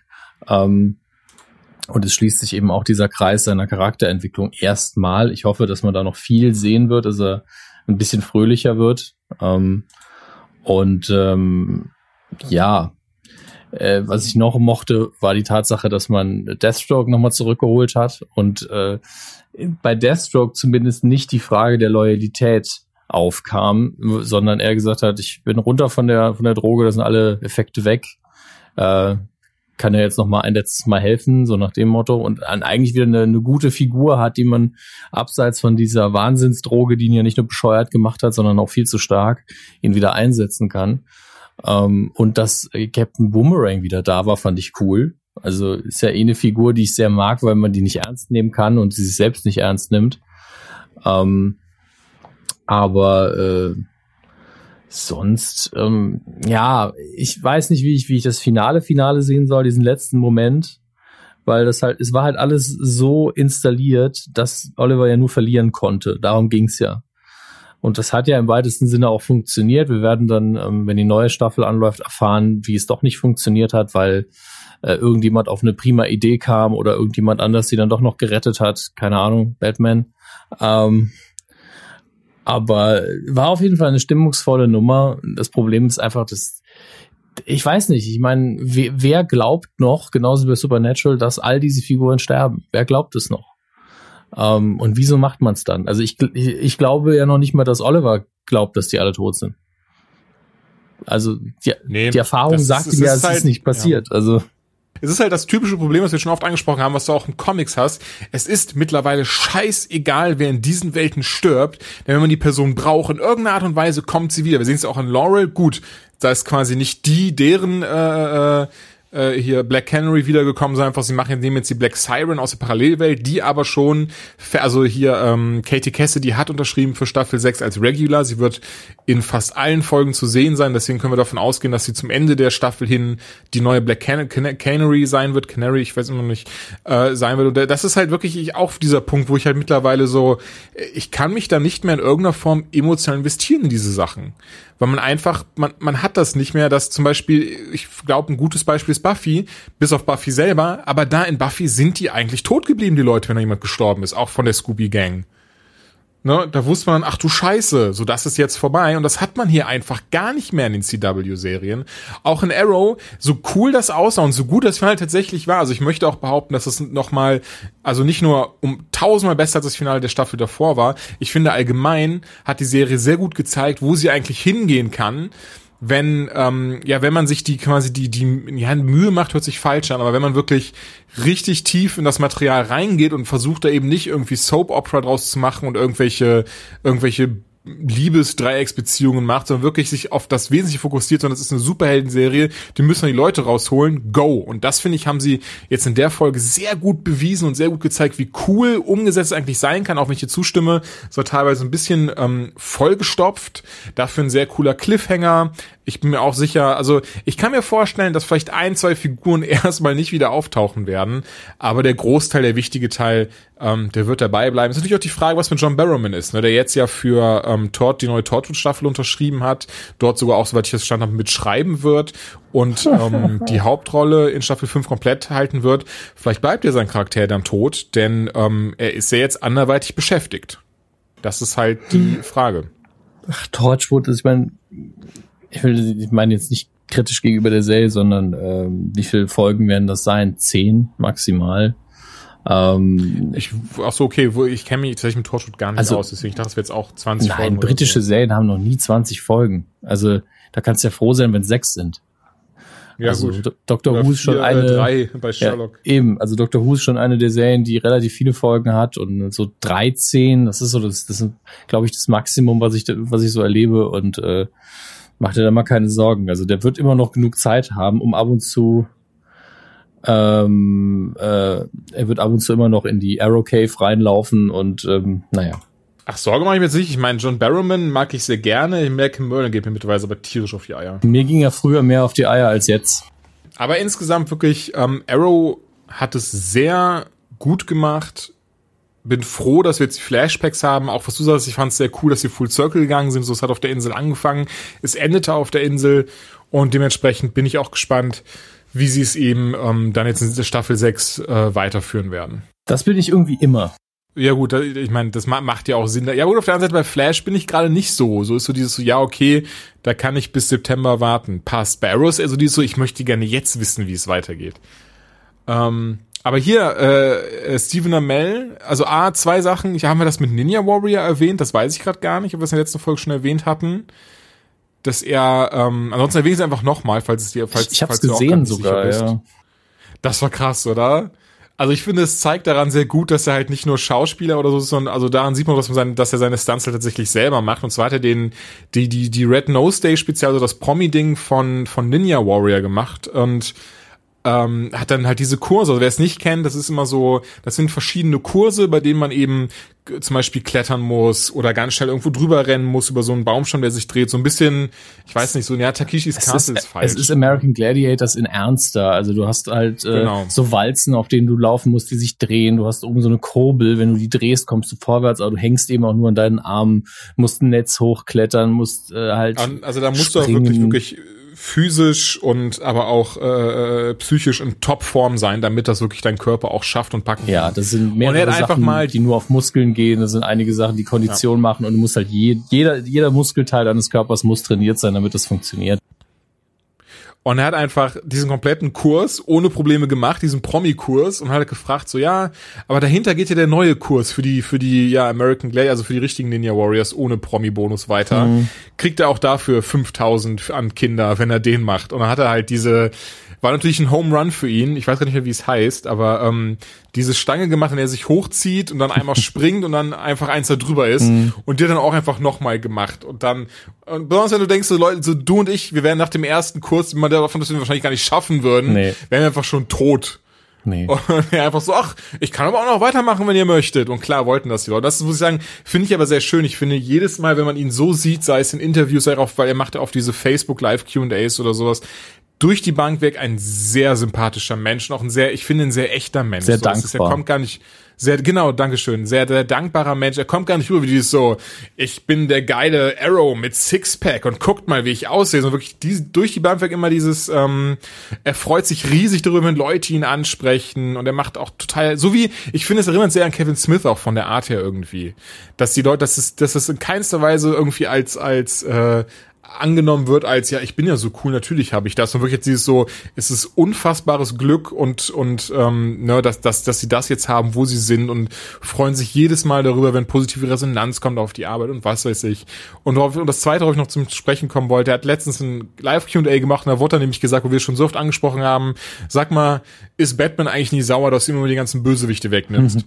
Und ähm, deine Antwort war tatsächlich sehr, sehr überraschend. Er hat, er hat gesagt, damals, als sie anfing, Staffel 1 zu drehen, haben sie ihm gesagt, pass auf, wir wollten eigentlich eine Batman-Serie machen. aber die haben wir nicht bekommen. Also haben wir Green Arrow gemacht. Einfach, aber komplett dieselbe Story haben wir genommen. Krass, oder? Ja, also ich finde, hm. das erklärt einiges. Also sie haben es natürlich umgeschrieben und so, aber das, das war so seine kurze, knappe Antwort, dass tatsächlich sollte eine Batman-Serie werden, die sie nicht bekommen haben, aber deswegen haben sie da sehr viele Bösewichte aus Batman dabei und haben zum Beispiel auch diesen Scarecrow-Verschnitt dann, den es natürlich auch gab, den, den, ähm, wie hieß der jetzt gerade nochmal? Ja gut, aber Word Brother Blood gab's ja auch, so. aber halt nicht in der Form, nicht mit nicht mit dieser Maske und diesen diesen diesem Angstgas und so. Das soll tatsächlich dann auch sollte auch Scarecrow sein in der Theorie und so. Also da mutmaße ich jetzt, hat er natürlich nicht gesagt, aber weißt du, was ich meine? Es ist so, er hatte trotzdem gesagt, deswegen gibt's halt auch einige Bösewichte und deswegen erinnert es auch ein bisschen an Batman Begins und sowas. Sehr interessant auf jeden Fall. Und schön, dass er endlich mal beantwortet wurde. Also wir, das waren keine Hirngespinste von uns beiden. Ja, ich meine, es ist ja auch, das hat Smith ja auch gesagt, dass sie es verkauft haben als Batman Begins fürs Fernsehen. Und was war wahrscheinlich auch der Pitch dann mit der Batman-Serie. Aber ähm, um nochmal drauf einzugehen, was du vorher über, über ihn gesagt hast, er ist ein bisschen der Anti-Henry Cavill. Oder? das stimmt aber, ja, das passt sehr gut. Das illustriert ja. auch den, das Problem, was das Kino-Universum hat im Verhältnis zum Fernsehuniversum. Also, hm, hm, hm. Oh, das ist wirklich Henry Cavill, da könnte ich wieder, es ist ein unsympathischer Drecksack, das ist der Hammer. Was der immer noch von sich gibt, ne, der hatte, der war letztens wieder irgendwas, ich weiß, weiß es schon gar nicht mehr, aber auch irgendwie mit, dass er, ne, ich glaube, da hatten wir schon damals drüber gesprochen, als er sich von seiner Freundin getrennt hat, die irgendwie 18 war und die ja so toll war und so reif und haben sich doch voneinander getrennt. Und irgendwie, ich glaube, der, der, der feiert irgendwie der Zeit so Bumsorgien in, seine, in seiner Villa und ach, keine Ahnung. Tommy Kal-El. Ja, ja, ich meine, das Ding ist einfach, so mal, so mal ganz ehrlich, wenn, wenn, wenn wir reiche, muskelbepackte Hohlköpfe wären, würden nichts anderes machen. Aber wieso muss man es denn an die große Glocke hängen? Wieso muss man denn damit kokettieren, wie geil man ist? Und genau, das, ja genau, und das ist halt genau das, was Steven Amell nicht macht. Ich habe den noch nie in irgendeiner Form sagen gehört, guckt euch mein, guckt euch an, wie geil ich bin oder so. Was Henry Cavill schon mehr als einmal gesagt hat. Vielleicht ist jetzt paraphrasiert, aber ihr wisst, wie ich das meine. Ähm, ja, dementsprechend auf jeden Fall Henry äh, äh, Stephen Amell, sehr sympathischer Mensch. Ähm, freue mich, wie es bei Arrow weitergeht. Ähm, wie gesagt, mittlerweile habe ich auch dieses, das ist, ich habe mich, ich habe mich nicht zwingend satt gesehen an, an, den Sachen, aber ich merke, wie ich immer öfters anfange, die Augen zu rollen und immer öfters dieses habe, so, ach, das war mir jetzt auch ein bisschen zu viel Seifenoper. Also bei Arrow habe ich sowieso immer das Gefühl, dass jede Staffel so ein kleiner Reboot ist. Also da gab es ja immer mal wieder so Storylines, die man einfach unter den Tisch hat fallen lassen zum Beispiel ähm, Red Arrow quasi, also ähm, nicht seine Schwester, sondern Dingenskirchen. Arsenal, ja, Arsenal ja, das genau. finde ich eh sehr schade. Das, aber das ist ja tatsächlich, ich weiß nicht, ob du es mitbekommen hattest, das war Colton Haynes tatsächlich, weil er ähm, äh, scheint derzeit, ich meine, ist ja auch, ich würde sagen, ist ja auch eine, eine, eine Volkskrankheit, auf der leider immer noch ein Stigma liegt, aber weil er auch mit Depressionen hatte oder hat und sich hat gesagt, er musste sich einweisen lassen, sonst hätte er wahrscheinlich äh, einen Schlussstrich für sich ziehen müssen. Er konnte auch, hat er gesagt, er hat sich immer so unwohl gefühlt bei den Dreharbeiten, nicht wegen den Menschen, sondern eben wegen seiner mentalen Krankheit und konnte einfach nicht mehr. Und das ist halt natürlich sehr schade, aber es ist natürlich verständlich.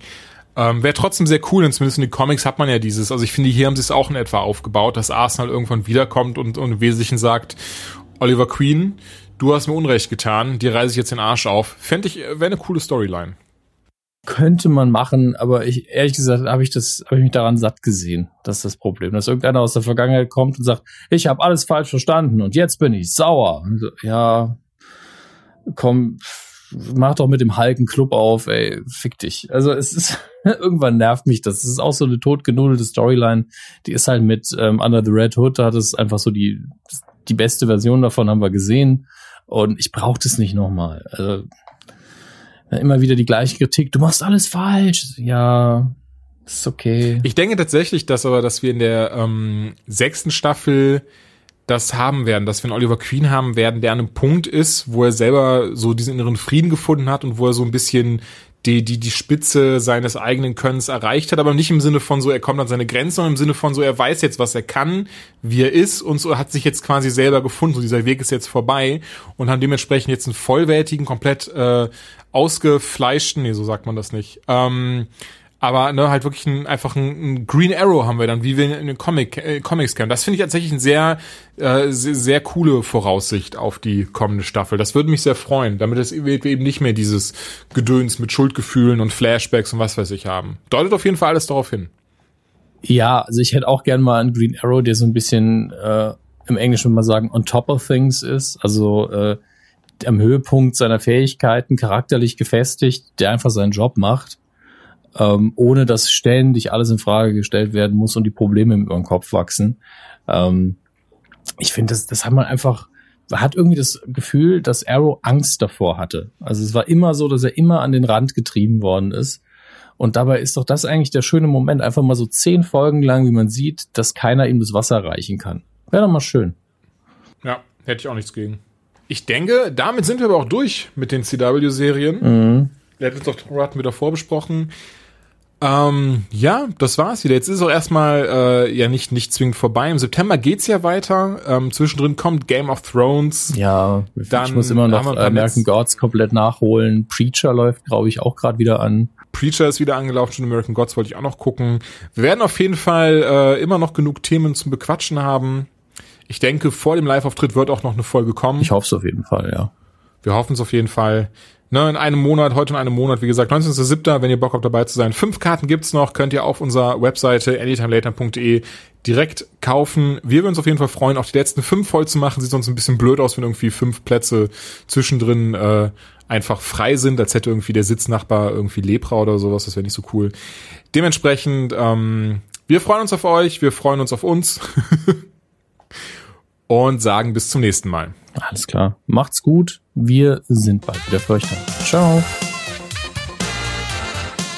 Mehr Seriengequatsche und Comic-Infos gibt es für Patronen auf patreon.com slash anytime late night.